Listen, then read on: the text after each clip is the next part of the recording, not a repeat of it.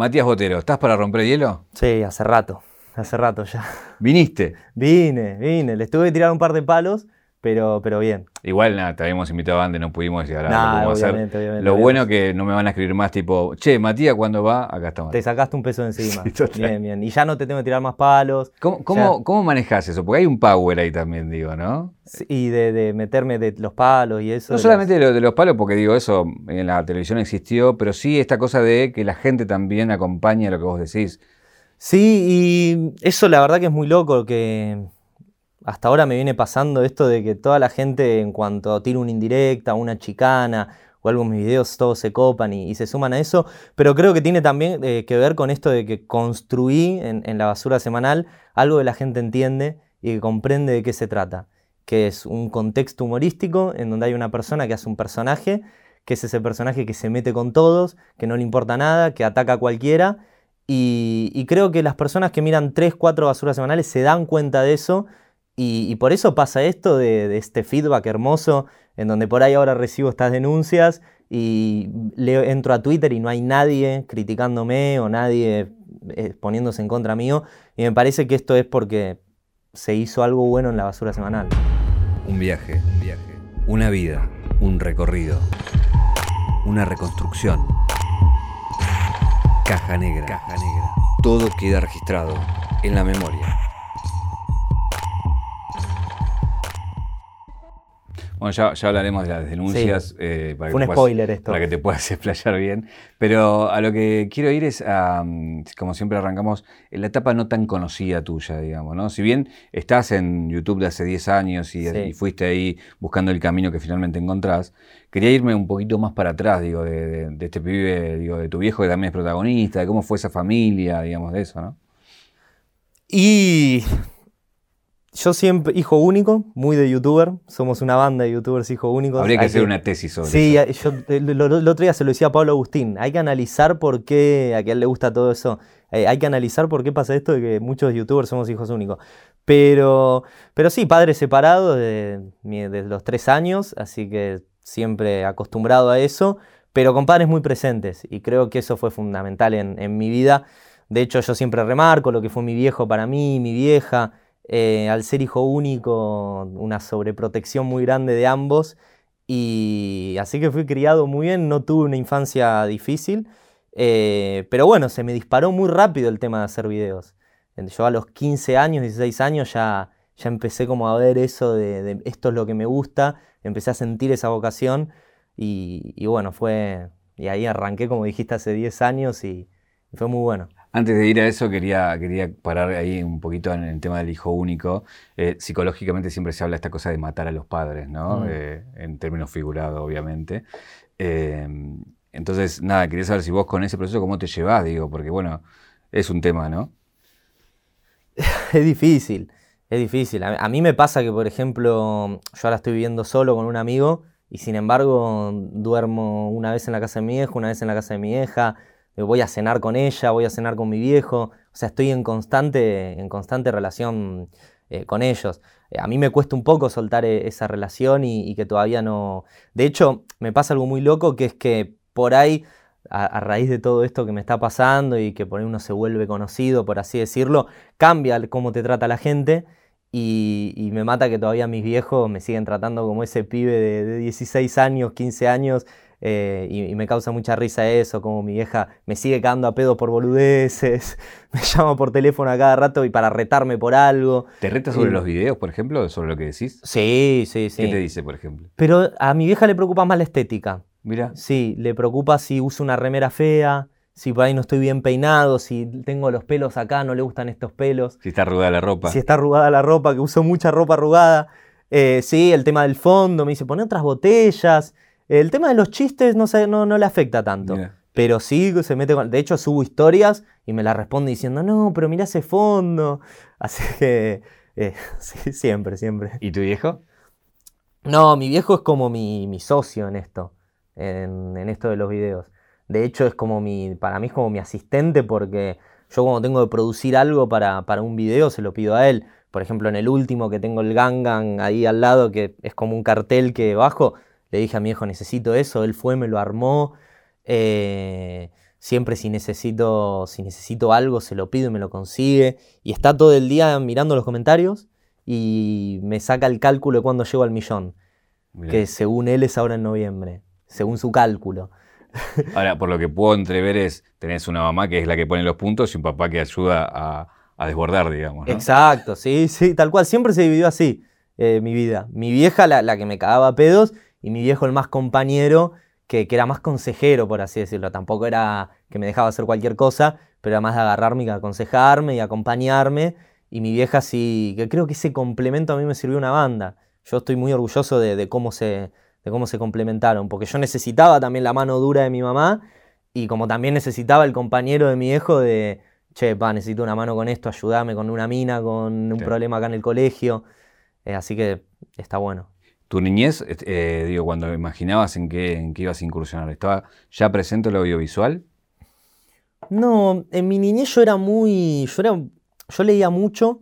Eh, mi hija pensaba que yo iba a ser un, científico o algo por el estilo, una persona muy inteligente, porque yo me la pasaba leyendo. De hecho, yo en el colegio, en, primaria, me mandaban a leer en todos los actos. me gustaba leer. No, usaba, no jugaba los jueguitos, no tenía compu, nunca tuve play. Eh, y en el secundario eh, empecé como en, en la materia de lengua y literatura, me mandan a hacer un radioteatro. Que a mí me encantaba el radioteatro porque era como llevar lo que yo leía, o sea, yo quería llevar un. Eh, quería hacerlo muy bien ese trabajo y me descargué un programa que se llamaba Mixcraft, muy choto, de, edición de audio. Y, y, grabé el radioteatro, me había sacado un 10, me acuerdo, me ha ido muy bien. Y me quedé con el programa. Ese, me lo quedé en la compu. Y de repente un día, un aburrido, empiezo a, grabar cosas en ese, en ese programa y empiezo a grabar canciones. El programa tenía una pista y yo grababa canciones encima. Y a partir de ahí vino como la, la debacle de todo lo que era leer y ese tipo de cosas porque como que me empecé a convertir en, otra persona de alguna forma. Ya dejé de ser ese pibe que estudiaba mucho, que se preocupaba en el, eh, por las materias y empecé como ya a llevarme seis materias por año. Y todo era porque me empecé a dar cuenta que me, gustaba otra cosa. Y las canciones eran zarpadas. Yo hacía canciones, yo arranqué haciendo canciones y eran canciones puteando a la rectora del colegio, criticando la religión en un colegio católico. Me metía con los chicos del otro curso porque había pica entre la gente del B y la gente del A. Eh, después del colegio me echaron.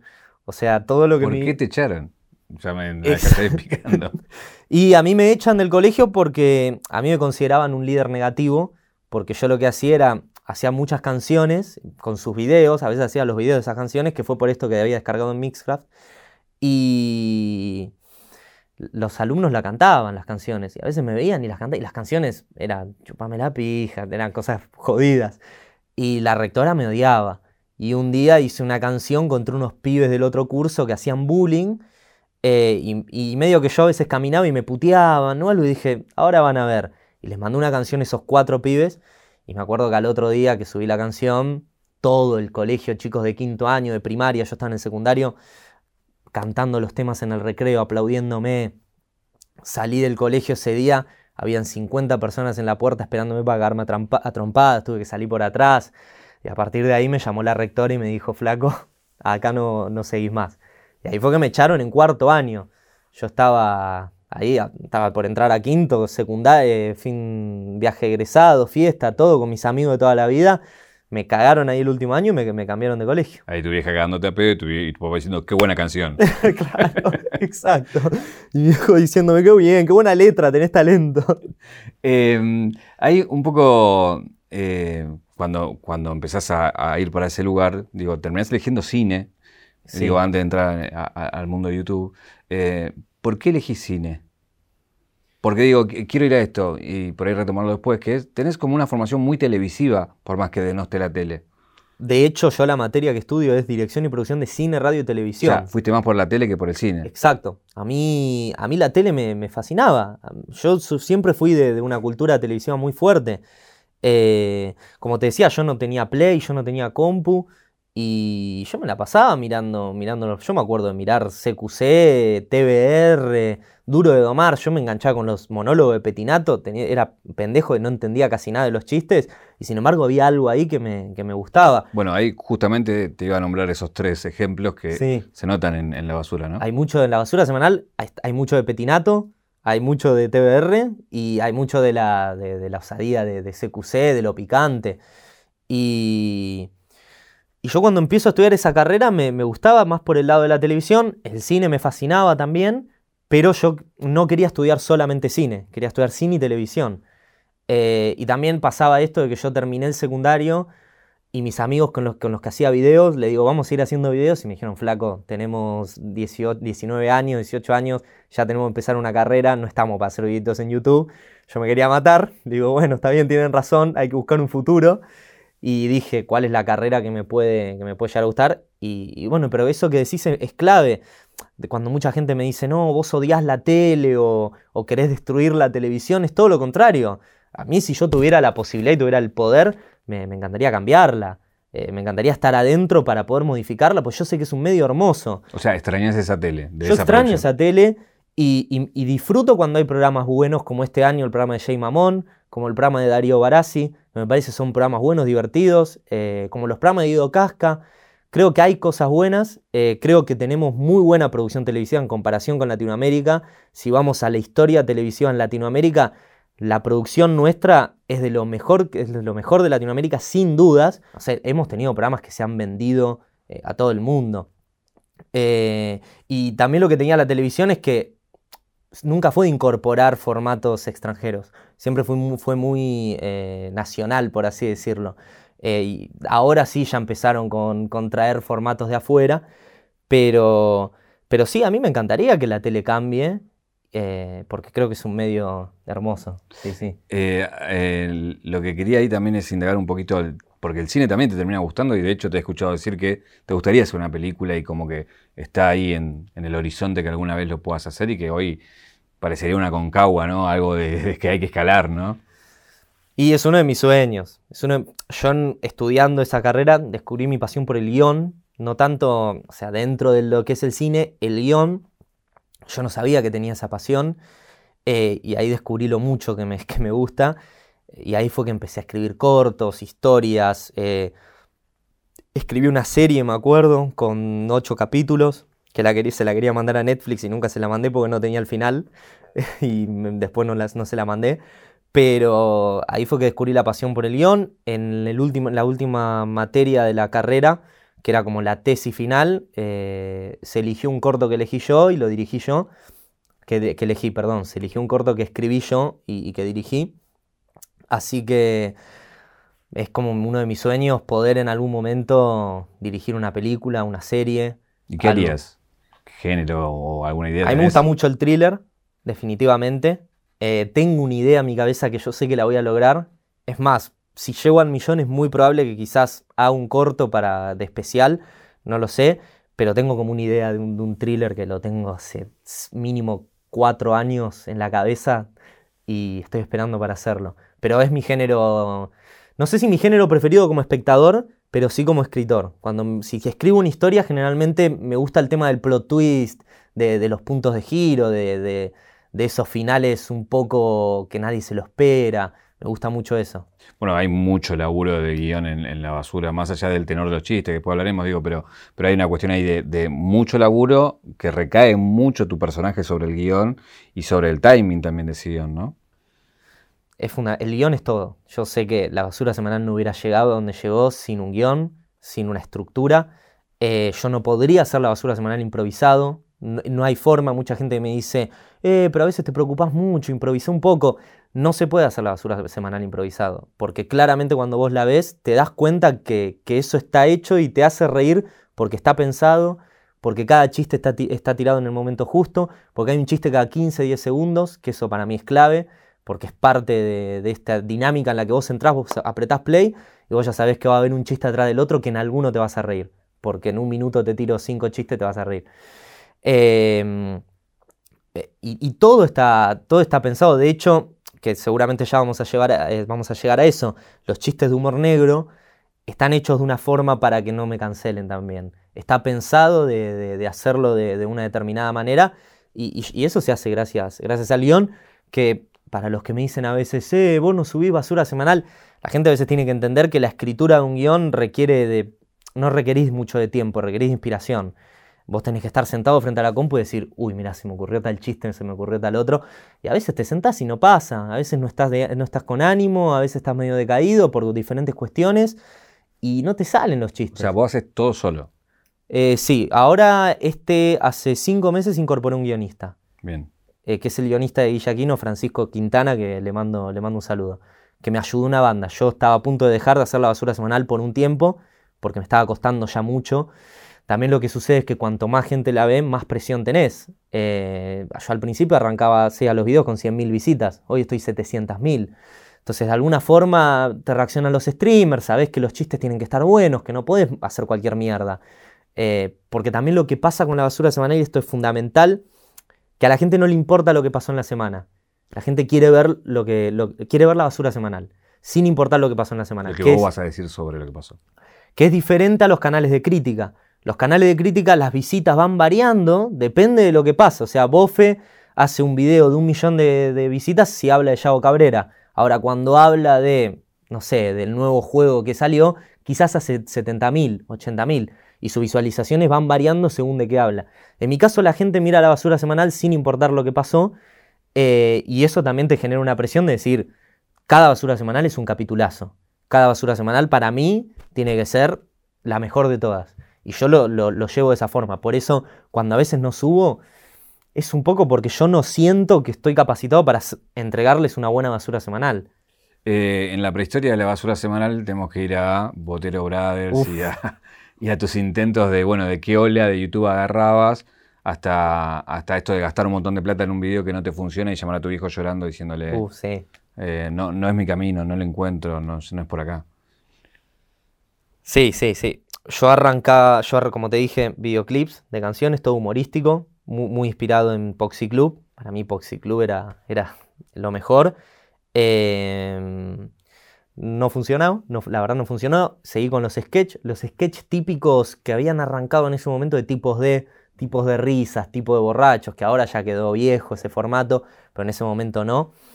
Y, y bueno, y esa historia que un poco mencionaste es como, es muy loco, a veces cuando lo cuento me sigue sorprendiendo, que es que yo había terminado el colegio, mis amigos de toda la vida, que eran los Boteros Brothers, éramos tres, no querían saber más nada con hacer videos, yo sí, eh, y entonces dije, bueno, me toca hacer cosas solo, ya dejamos de ser los Boteros Brothers para empezar a ser Matías Botero, y ahí fue que se me ocurrió empezar a hacer resúmenes del año, eh, un rap, un rap de todo lo que pasó en el año. Hice el rap de 2014, así nomás, y dije, voy a hacer el 2015. El 2015 básicamente yo me pagué una productora audiovisual, pagué, eh, yo laburaba en un local de ropa cuatro horas, imagínate que pagar todo eso era quedarme sin nada. Pagué una productora musical para que me haga el tema y pagué un editor, todo eso. Y además le dediqué muchísimo tiempo a la escritura de la, de la, canción y no me fui de vacaciones con mi familia, yo me iba siempre para quedarme grabando eso y subirlo el 2 de enero, creo que lo subí. Y para mí ese, yo con ese video iba a llegar a la tele, porque en ese momento también uno esperaba llegar a la tele. Eh, y yo le había puesto toda la ficha, yo me acuerdo a mis amigos, le dije, se viene el momento de mi salto. Y lo había, subí el video y lo subí a Facebook y a YouTube. En ese momento la viralización en Facebook era muy grande, era muy común subir videos a Facebook. Lo subo a Facebook y era compartir a cada rato el F5, F5, F5 y nada, nada, ni una, ni una compartida, un par de likes de mis amigos, algún comentario de mi tía. Lo peor, cuando te comenta la tía, es mejor no comentes, tía. Es como, no. Y nada, y ahí fue que llamé a mi papá por teléfono, mi papá estaba en Mar Azul, y me acuerdo que me dijo hola, y yo estaba llorando y le digo, mirá, hasta acá llegué. O sea, yo no, no voy a seguir haciendo los videos. Me parece que YouTube no es lo, no es, lo mío. Y ahí fue que, que, mi viejo empieza a llorar conmigo. Y, y bueno, fue un momento muy duro porque, porque realmente también mi papá tenía muchas ilusiones en, en, lo que yo hacía. ¿Y tu hijo qué hace? Mi viejo es eh, seguro de vida, vende seguro de vida. O sea, no, es que tenía, venía de ese palo. Digo, no, no, no, no, ni ahí, ni ahí. Y, y lo loco de esta historia es que a partir de ahí yo me retiro de YouTube para siempre, hasta que arranco con Top 5 TV Argentina, que creo que pasaron dos años o un año y medio. Eh, yo ya estaba enfocado en la carrera. Cuando Filonews me da el premio a Mejor YouTuber del Año, mi papá estaba en Mar Azul, lo llamo por teléfono, llorando, y le digo, pa, gané Mejor YouTuber del Año. Y mi viejo empieza a llorar. Dos años de diferencia, uno para decirle me retiro de YouTube, otro para decirle que, que había ganado el Mejor Premio del Año y encima eh, casi la misma fecha, porque era también esto era fin de año, así que fue muy loco eso. ¿Qué te eh, dijo? No, mi hijo empezó a llorar conmigo y me dijo, siempre confío en vos, yo sabía que lo ibas a lograr. Eh, ah, muy fuerte, muy fuerte porque encima ahora es como que siempre está, siempre está conmigo, apoyándome, pero ese momento de que me dijo, siempre pensé que lo ibas a lograr, fuertísimo. Y y otra cosa también es que mi viejo me había comprado una, una, cámara, que era JBC creo que era, muy pedorro hoy en día, pero en ese momento muy cara, que nunca la usé para hacer videos, jamás. Eh, la dejé archivada en un cajón y no la usé, y mi papá había invertido mucha plata ahí. Y esa cámara es la, la que usé para hacer las primeras basuras semanales, o sea, las primeras 14 basuras semanales las hice con esa cámara. Es decir, que mi hijo compró una cámara que parecía que estuvo archivada durante cuatro años y fue la que termino usando para, hacer la basura semanal. Así que esas cosas locas me, emocionan, sí, olvídate. Eh, el top 5 es lo que construye tu canal, de llegar a 400.000 seguidores y demás. Eh, y también calculo que en la basura también tiene mucho ese timing que fuiste construyendo a la hora de editar, ¿no? Eh, ¿qué, pensás que, entendiste con el top 5 para lograr eso en ese momento de YouTube, digamos, ¿no? Lo que pasó, esto del, momento, era este momento de que también las nuevas generaciones veían a la tele como algo lejano, como algo que, ¿qué es esto? ¿no? ¿Qué es showmatch? ¿Qué son estas peleas mediáticas? Y, yo que tengo esa cultura televisiva, para mí hay peleas que son históricas y que digo, hay gente que no conoce. Y me pasaba con amigos, con personas que miraban los top 5 y que se sorprendían con quizás peleas, no sé, en C5N que le tira el vaso por la pelea de la droga. Para mí es un momento televisivo glorioso y lo miraba un montón de gente que se sorprendía al verlo y decía, no, mira esto. Y en cuanto me di cuenta de eso, que fue con el primer video que subí, que fue el de top 5 despidos y renuncias, que en definitiva eran despidos clásicos o renuncias clásicas, la de Rocasalvo, la de Mauro Viale que no le da bola. Eh, para mí eran como momentos clásicos, yo vi a la gente que, che, mira este momento de la tele, mira, y ahí dije, bueno, hay un montón de gente que no conoce estos, estos momentos. Y ahí fue que arranqué a, primero, traerles momentos clásicos los momentos conocidos. Y después, ya así, cuando el canal empezó a crecer, ya empezó una búsqueda más exhaustiva de momentos que ya ni yo conocía. Empecé a mirar mucho, aunque usted no lo viera, los top 5 de CQC, eh, todos los programas de TBR, quizás Archivo Dichiara, un chabón que se encarga de recopilar material viejo. Bueno, pero ahí hablas de que también tu archivo no fue solamente la, web, digo que... No sé si alguien te proveyó, cómo fue. No, no, el archivo era, era todo mío era mucho de televisión, o sea, mucho de los propios programas de archivo, que así se llaman, y mucho de, en, ese, en el 2009, cuando empieza a surgir YouTube, eh, ya estaba de antes, pero en el 2009, todos los videoclips, por ejemplo, de MTV, se suben en el 2009, la gente que tenía VHS con momentos de la tele los empieza a subir en el 2009. Eh, y había que encontrar esos canales de YouTube que subían todo lo que tenían en ese año. Y encontré como 10, 11, que por ahí los nombres eran 1, 5, 4, 9, eran nombres rarísimos. Y encontrar esos nueve canales era la gloria, porque de repente eh, veías gente que subía todos sus VHS a YouTube y ahí aparecían cosas que vos decís, boludo, ¿esto pasó de verdad? Eh, y eso fue como lo, mi fuente, una de mis fuentes principales. Ahora, eh, cuando vos dejas de hacer eso, porque bueno, ahí pasás a, a poner la cara, hasta hoy, ¿Qué top 5 te hubiera gustado hacer que no pudiste hacer porque ya estabas en otra? Uf.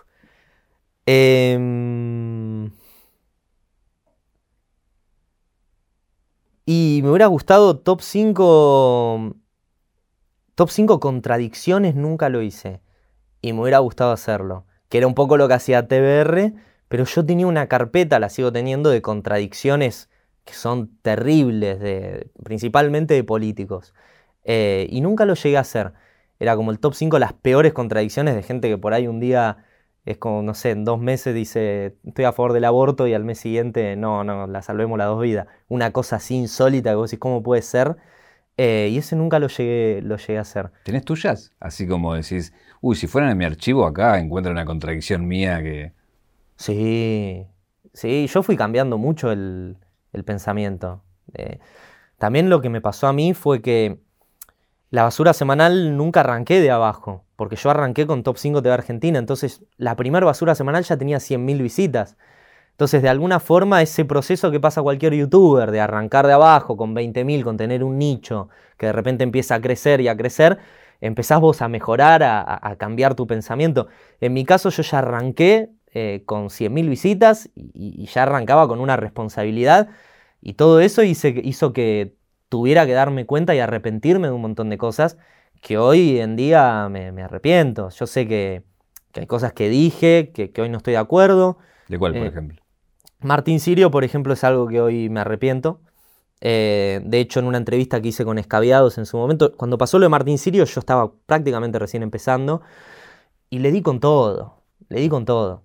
Y después, cuando empieza a pasar el tiempo, caes en la ficha y decís, en definitiva, estoy haciendo lo mismo que critico o que no me gusta que hagan. Estoy matando un pibe que, según él, está haciendo humor, yo está bien, me diferencié un poco lo que es el humor negro con lo que él dijo pero, pero lo maté al pedo. En la entrevista con Escabiados me, puse en ese rol de, moralista, inquisidor, ¿viste? De decir. Y después dije, yo miro esa entrevista y digo, no, no, no es por ahí. Después en el video me no, creo que haya estado tan mal, creo que estuve bastante bien, pero, pero sí esa, esa entrevista de Escabiados me mata. No, no puedo creer que, haya dicho, que haya dicho eso. Y otra cosa de las que me arrepiento es de las primeras basuras semanales donde juzgaba lo que veía. Hoy en día solamente se hacen chistes. No hay opinión. No me importa si, eh, si Romina Malaspina le preguntaron orientación sexual, dijo normal. No me voy a poner a hacer un discurso de, che, no, decir normal está mal. Agarro chistes sobre eso y listo. Cuando yo arrancaba era, no, no podés decir eso, Romina Malaspina. Era como, no, no, yo no soy nadie para juzgar. Es una persona que hizo un comentario que quizás puede ser de mierda, pero yo no soy nadie para juzgar a nadie. Entonces, a partir de ahora son, se hacen el comentario más terrible, chistes. Em, ahí está esa decisión de pasar del top 5 a poner la cara, porque obviamente no podías monetizar porque usabas archivos de, otros y demás, y también porque era una forma de, bueno, de dar el paso y, tomar ese rol, ese rol protagónico. ¿Cómo, ¿Cómo, nace la idea más conceptual, digo, de contenido? Es decir, voy a hacer esto eh, y dejar de hacer esto por las razones que ya te nombré, digo, pero voy a hacer esto. Fue muy, de, fue muy de casualidad, porque yo cuando empiezo a poner la cara no tenía ni puta idea de qué hacer. Fue, ¿y ahora qué hago? O sea, subí el primer video que era top 5 mitos. O sea, el primer video fue mi presentación. El segundo video fue top 5 mitos de la televisión. O sea, yo lo que pensaba hacer era, bueno, voy a hacer los top 5 hablados. O sea, top 5 analizados por mí. Y dije, bueno, vamos a ver qué onda. Y de repente sucede lo del cunagüero, que la televisión versus el Kun cuando él se mete en stream, que Cintia Fernández lo putea, que la gente empieza a decir, juega los jueguitos, critica a la comunidad de Twitch. Eh, esto fue un sábado, que yo veo esto en Twitter, domingo tenía que grabar, y yo tengo que hablar de esto. O sea, tengo que hacer el análisis de streamers versus eh, versus la televisión. Hice ese video viral, automáticamente me reaccionan los streamers, el video en un, toque no sé cuántas visualizaciones tuvo, pero fueron muchísimas. Dije, bueno. Y a los tres días sucede lo de Romina Malaspina, que mostró las tetas en Canal 26. Fueron justo esas dos cosas al mismo tiempo casi. Mirándole a Romina Malaspina dije, tengo que ahora hablar de esto. Y así fue que, che, y si hablo todas las semanas de lo que pasó en la televisión, y ahí surgió la, la basura semanal, que fue completamente de casualidad. Bueno, ahí hay una cuestión que también cambia un poco la lógica en la que venía YouTube, es que YouTube antes viralizaba dentro de su, plataforma y después los streamers reaccionando empezaron a traccionar dentro de YouTube para que distintos contenidos tuvieran más visualizaciones, ¿no? Sí, los streamers de alguna forma te apoyan incondicionalmente, porque a mí Coscu reaccionando a mis videos me dio más de 100.000 visitas, eh, literal, no, no es un... Yo chequeo las analíticas y desde que, desde que Coscu empezó a subir sus reacciones a YouTube, él siempre reaccionaba, pero desde que empezó a subirlas a YouTube, a mí me subieron 100.000 visitas al toque. Así que lo de los streamers es un movimiento que ya no hace falta decir más nada, ya todos sabemos. O sea, lo hablábamos un toque antes que Coscu cenando con Messi, o sea, es una locura. Y lo que generan es terrible. Y hoy en día me parece que un youtuber, si, si quiere pegarla, necesita de ese apoyo. Necesita. Le pasó un poco a los chicos descaviados, por ejemplo, cuando habían arrancado, que empezaban a reaccionar Coscu, Momo, y automáticamente hubo un crecimiento. Eh, y quizás aquellos youtubers que no tienen un contenido tanto de streamers eh, les cuesta un poco más, pero es tremendo eso que decís, que hoy en día para viralizar, viralizarte necesitas de ese apoyo. Em, vamos a entrar en el tema más rápido que tiene que ver con el, humor, los límites y demás, que digo, si bien lo venís hablando, eh, había algo, que iba a pasar y que está pasando, que es que reaccionaran frente a eso los protagonistas de tus chistes, ¿no? Pero primero quiero hablar del tema de los límites del humor. Sé que para vos no hay límites, eh, pero bueno, todo esto que está pasando, ¿te hizo replantear un poco o no? No. Ok. No, no, no. Esto. A ver, los límites del humor son personales. Eh, esto para mí es muy. o por lo menos yo lo tengo muy claro. Eh, nadie, nadie te puede decir cuál es el límite general. Porque si no es una imposición. ¿Y quién es la persona o quiénes son las autoridades o la organización que define de qué nos podemos reír y de qué no? Cualquier determinación que se toma sobre eso es algo completamente autoritario porque el humor es completamente subjetivo. Ahora puede venir acá un tercero y contarnos un chiste sobre el cáncer y quizás vos no te reís y quizás yo me cago de risa. Eh, y vos no te reís por cuestiones tuyas que no tienen nada que ver porque viviste una situación con el cáncer, sino porque no te causa gracia y quizás yo me río. El problema está en que yo no me puedo, no te puedo decir a vos, che, reíte, y vos no me puedes decir a mí, che, no te rías. Entonces, me parece que ahí está, todo se trata un poco de respeto y, creo que para mí eso es lo fundamental, entender que los límites son subjetivos y que vos no te podés, vos te podés ofender por un chiste. Yo no pretendo que nadie se ofenda por los chistes que hago. El problema es que nadie a mí me puede decir no podés hacer ese chiste. Eh, y creo que para mí eso es eh, lo más importante. Y esto que está pasando con, con las denuncias, Pongamos en contexto para que la gente sepa que por ahí no, está en contexto. Eh, Cintia Fernández y Morena Rial eh, me denunciaron por eh, la basura semanal número 49 por unos chistes que hice. Cintia Fernández me denunció por violencia de género, básicamente por hacer chistes de ella por su candidatura política y que ella había mostrado su cuerpo y dijo para las feministas truchas. Y Morena Rial no sé de qué me denunció porque todavía no me llegó la notificación, supongo que por discriminación por un chiste que hice sobre su cuerpo. Em, pero yo, como te decía, yo no pretendo que no se sientan ofendidos. Está perfecto que Cintia Fernández y Morena Real se sientan ofendidas. Eh, no yo no te puedo obligar de, che, reíte, no seas mala, reíte de vos mismo.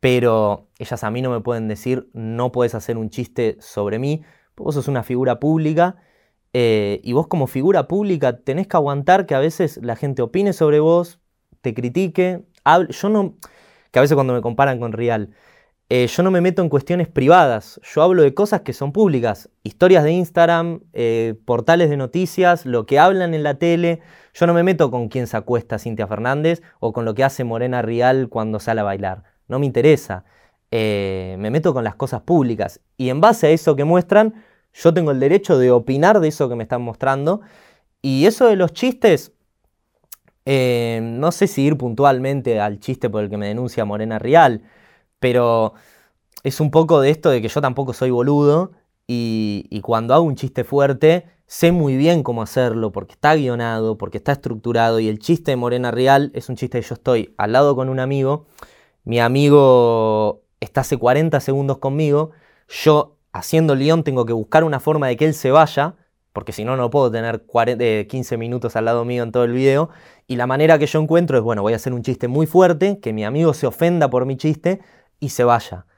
Entonces, de alguna forma eso es un paso actoral, en donde yo estoy haciendo un chiste donde él se ofende, él mismo me está marcando que el chiste está mal, yo mismo en el video, eh, no es que lo está haciendo él, yo le dije que diga eso, es algo escrito por mí. Entonces, de alguna forma, eso está matando el remate, porque en definitiva el chiste es un recurso que yo uso para que Gastón, mi amigo, se vaya.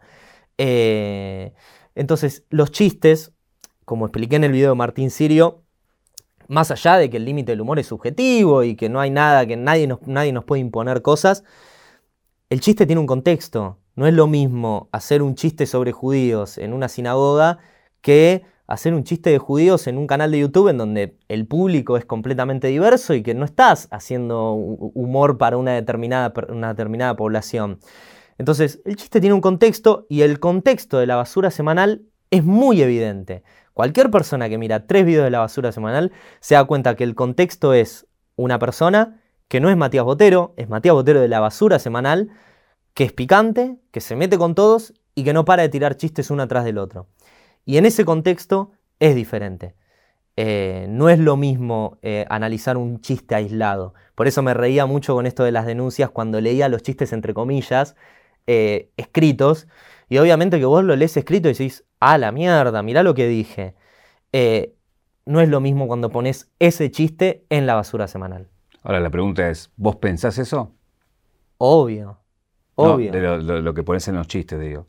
Sí, sí, sí. O sea, el, el contexto, el chiste que hago, el remate. No, eso es, obvio que vos lo guionás y, para llegar, obviamente, estás en un proceso creativo más allá del tenor del chiste. A lo que voy es lo que el chiste dice en sí, que es lo que por lo cual se te ataca, digamos, ¿no? O se te, o se te pide explicaciones o se te denuncia. Es, digo, vos pensás eso que decís, Matías Botero persona, ¿lo piensa? Bueno, eso es fundamental. No. No, yo, yo, sea, yo, yo le tiré mierda a Messi. Y yo soy fanático de Messi, yo amo a Messi. Y sin embargo, en la basura semanal le dije pecho frío en un chiste. Porque para mí no deja de ser humor. Y para mí fue un chistazo, porque Maru Botana estaba chupando un hielo y, se venía a la Copa América justo la semana que viene. Y digo, bueno, ahora Maru Botana se va a calentar porque lo va a ver jugar a Messi. Eh, y para mí ese fue un muy, buen chiste. Y no estoy atacando a Messi yo persona. Es el contexto de la basura semanal que me hace bardearlo. Yo le tiro palo a los streamers y con los streamers no tengo nada. Y vos te, tiré palo a vos, a, Caja Negra. Digamos, para mí, dentro, dentro de ese marco, eh, yo dejo de lado mis pensamientos y dejo de, dejo de lado cómo me caen las personas, porque si no es como que yo odio a todo el mundo. Y la verdad es que a mí me chupa un huevo Cintia Fernández, eh, Janina La Torre y esa gente. O sea, yo no, Pero ahí lo que tenés es, que, ¿qué pasa? Tuviste un crecimiento exponencial. Eso antes por ahí lo veías la gente que estaba en YouTube, hoy eso está trascendiendo YouTube y le llega a los protagonistas. Y después también, nada, hay gente que te dice, bueno, Matías Botero es o xenófobo o homofóbico o cosas que te han dicho así, que tenés que salir a, de alguna manera aclarar que, o que no es así o que, o que es justamente humor, ¿no? La aclaración es siempre la misma. Es.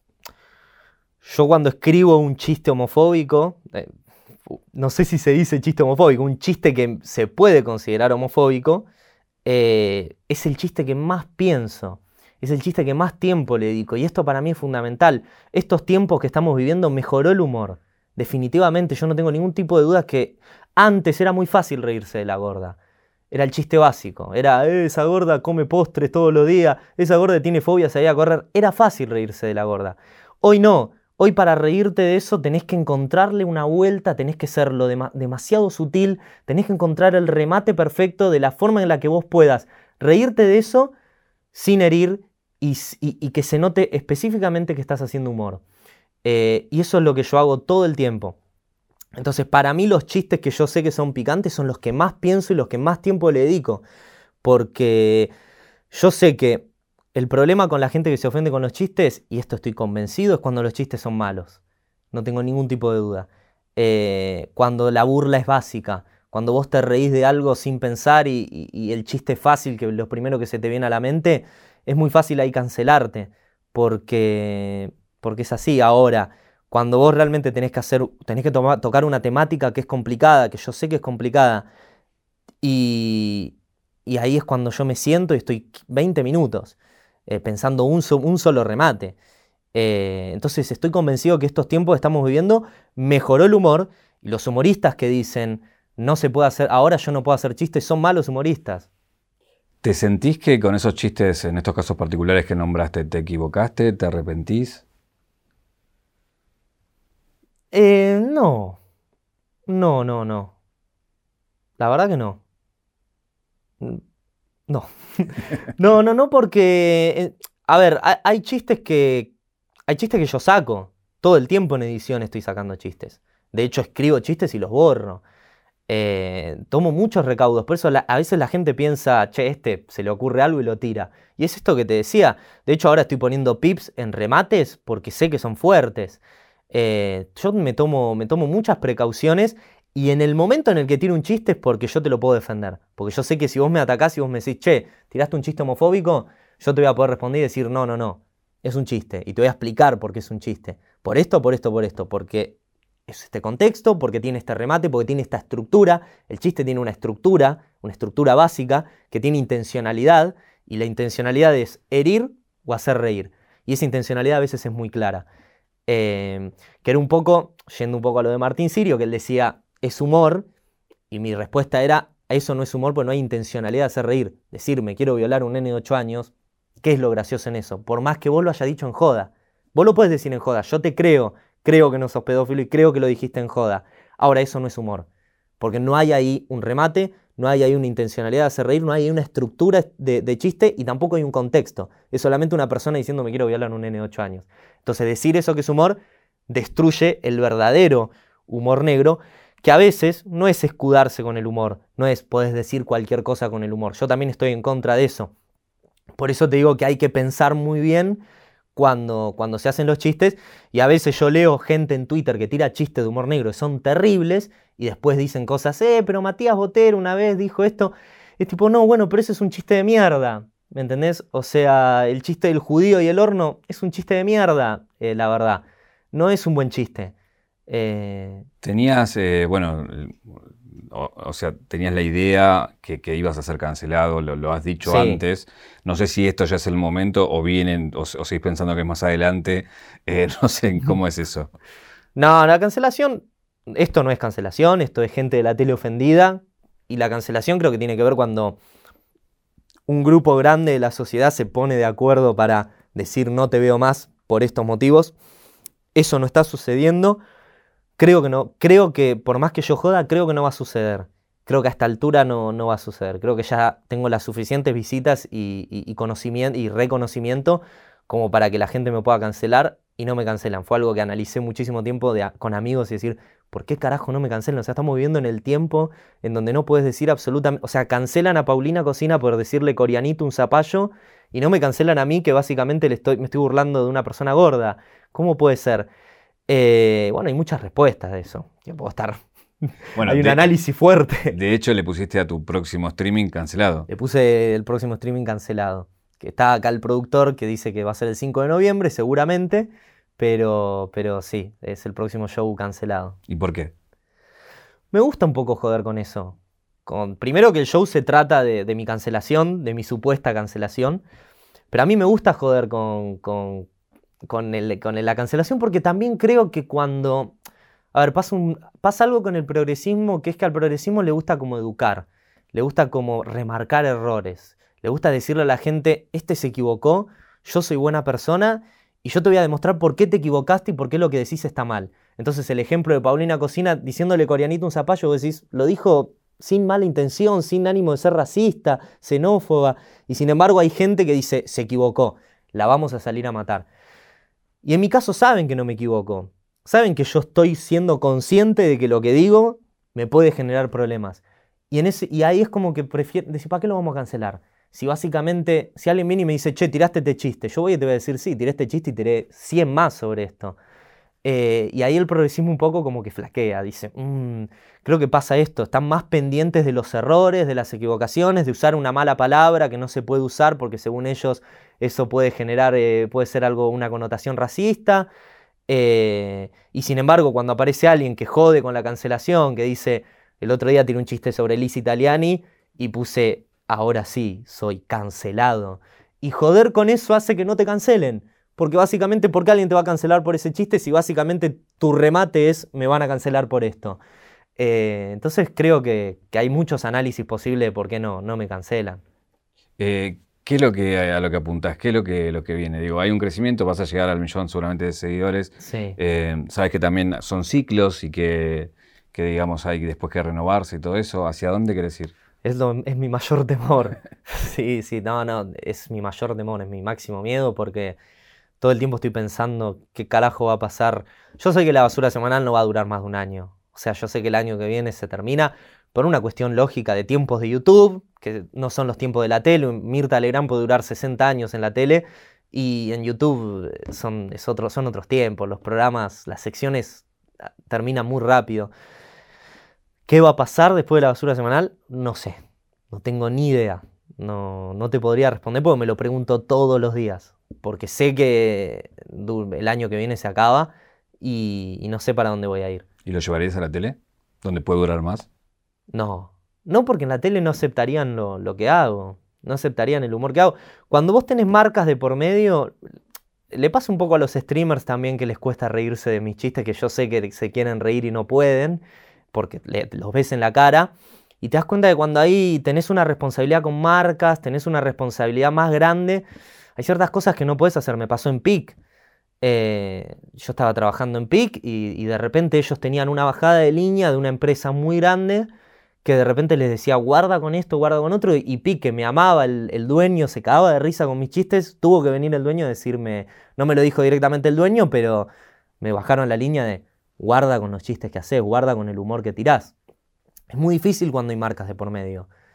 ¿Y qué pasa cuando hay chicos de por medio? En el sentido que te pueden ver y pueden pensar que, eso no es un chiste y que, y que pueden, digamos, validar ese discurso como algo real. Eso es muy. Yo creo que nosotros, cualquier influencer no se puede hacer cargo de. no, puede hacerse responsable de lo que sucede con los niños. Con ese criterio, Duki no podría fumarse un faso eh, o hablar de faso porque lo escuchan un montón de nenes. O es como que uno no se puede hacer cargo de la educación de, los niños. La educación pasa por, pasa por casa y y en definitiva, yo hago contenido para adultos, yo no hago contenido para niños. El problema es que yo no puedo segmentarlo, yo no puedo decidir, que esto es un poco también lo que sucede. O sea, a mí me encantaría decir mm, que me vea solamente esta gente y que no me vea estos. No puedo, lamentablemente Internet tiene una globalización enorme en donde no puedes segmentar y, pasa esto y uno no puede, no puede hacerse responsable de lo, que sucede con, los niños. Ya cada vez te llaman más, ¿no? De los que, a los que le tirás te llaman. Eso es algo muy loco que cuando arranqué podía barriar a cualquiera y hoy en estas últimas 10 basuras semanales, 11, cada vez que hablo de un famoso mensaje por Instagram, tremendo. Es una locura. Y famosos importantes, algunos no los nombro por cuestiones de, que por ahí me hablaron agresivamente, pero con algunos quedó todo bien. Eh, me habló, no sé, Brian Lancelot hace poco, eh, la hija de Ford, con los que quedó bien, con nosotros quedó todo mal. Eh, Romina Malaspina me habló un montón. Y básicamente lo que te dicen es, che, pero yo no quise decir esto. La hija de Ford, por ejemplo, es un, es un ejemplo muy claro. Ella había dicho que su papá tenía más afinidad con su hijo porque era gay. Ella hizo ese comentario. Y yo agarré y hice chistes. No juzgué lo que dijo, no me metí en lo que dijo. Y ella agarró y me explicó por qué dijo lo que dijo. Me dijo, mira, yo no quise decir eso, te pido perdón, pero me pedía perdón a mí. Y le digo, yo no te juzgué en lo que dijiste. O sea, hiciste un comentario, que fue un comentario que puede ser polémico, pero que a mí me sirve para hacer chistes. Y en base a eso hice humor.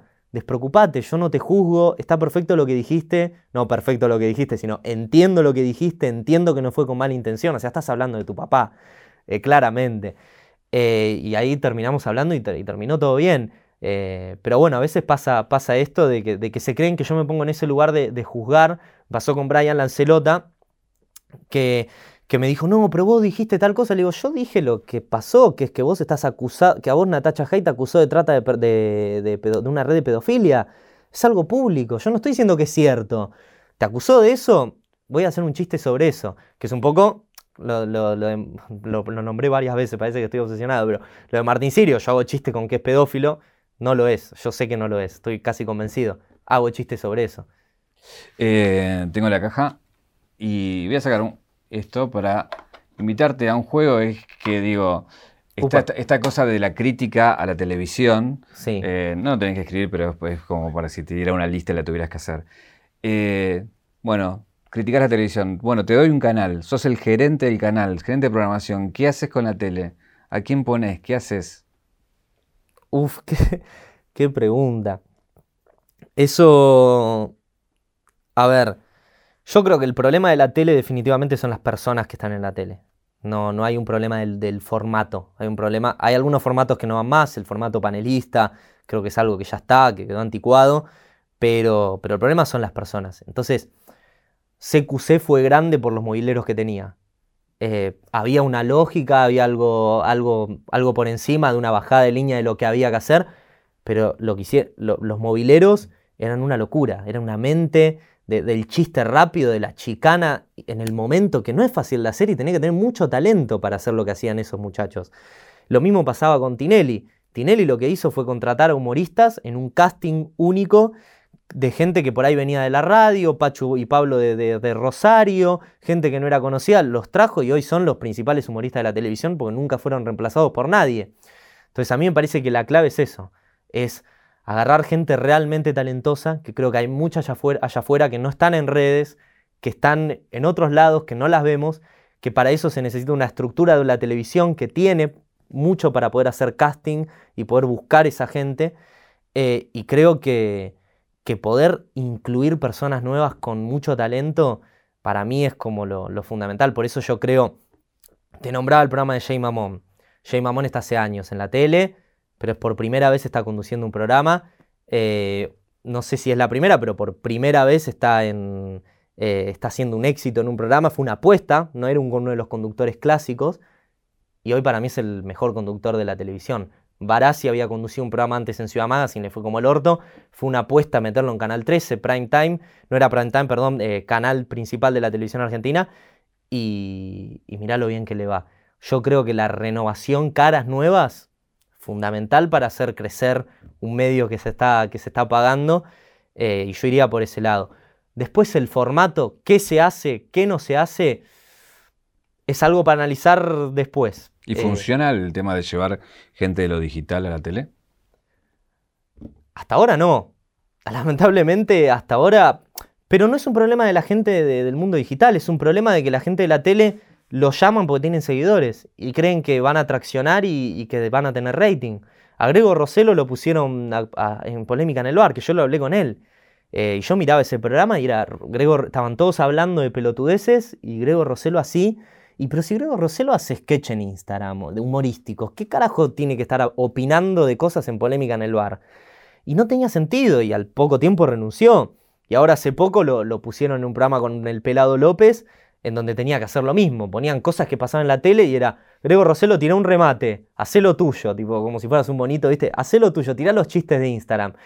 Tipo, no, eh, Show con Marley, eh, Julián Serrano fue para el lado de la actuación, pero lo pusieron a conducir un programa, le fue como el culo. Eh, creo que a veces pasa esto de los tiran. Bueno, agarremos a este que mirá qué bueno que es en redes, pongámoslo a conducir un programa. No, me tenés que dar un, tenés que dar un contexto, un formato que se adecue a él. A mí si me pones en un programa de panelista, yo no voy a ser gracioso, yo no te voy a tirar chistes. Pues yo para tirar cada chiste estoy 10 minutos. O sea, no, no se me ocurren al toque, no tengo capacidad de improvisación. Entonces no, no voy a servir en la tele. Ahora, me llevas a la tele y me decís, bueno, te vamos a dar un informe que hagas de 5 minutos donde tirás chiste y eso, buenísimo, me voy a poder adecuar. Eh, tengo acá el Don Roach para regalarte. El, momento estaba esperando. ¿Tenías, ¿Tenías uno o no? Tengo la cadenita. Ah, tenés cadenita, bien. El, el, clásico del youtuber del año. Este. Eu. muchísimas gracias, no me vuelvo loco. muchísimas gracias. ¿No querés pedirle disculpas a nadie? No. Ah, ¿Querés aprovechar el momento? No, no, no. Ok. No. Está bien. la eh, justicia después por ahí me va a obligar, así que al pedo hacerlo. Porque vas, tendrías que ir a una mediación, calculo, ¿no? Tengo que ir a una mediación, ahí se define si vamos a juicio o no. No creo que vamos a ir a juicio, seguramente se va a arreglar, pero bueno, hay que ver qué condiciones se aceptan. Eh, si vamos a la caja negra de tu vida, ¿cuál es el momento que te convierte en Matías Botella? Vos sabés que yo sabía que ibas a hacer esa pregunta y la vengo pensando hace rato y no sé. Ah, mira. No sé porque. O sea, hay varios momentos. Eh, yo siento que el momento que me. El momento que me convierte en, lo que soy ahora es el momento que tuve mi primera materia de guion en la facultad, que es que encontré la pasión del guion. Y yo sé que la basura semanal nunca lo hubiera hecho si yo no, no hubiera sabido que era bueno guionando. Entonces creo que, que ese es como el momento de clic de mi cabeza de decir, quiero ser guionista. en definitiva, hoy soy guionista. Eh, me considero más un guionista que, que otra cosa. Eh, y siento que, que, si me contratan para ser guionista en, en algo, lo puedo, lo puedo, hacer. Siento que ese es mi talento. Entonces, de alguna forma, ese es como el, el momento de mi vida. Bueno, el giro en el guion. El giro, el giro en el guion, el plot twist. Eh, también creo que lo, habrás pensado, es la última pregunta que te preguntaría, ¿no? ¿Qué me preguntaría? Eh, ¿Sabes qué? Esa no la pensé, se me pasó. Eh, no, creo que está todo, tocamos todos los temas. Me preguntaste eso de si le pediría disculpas a alguien, me sorprendiste, así que... Así que no, no, no, todo bien. Gracias, Matías. No, gracias a vos.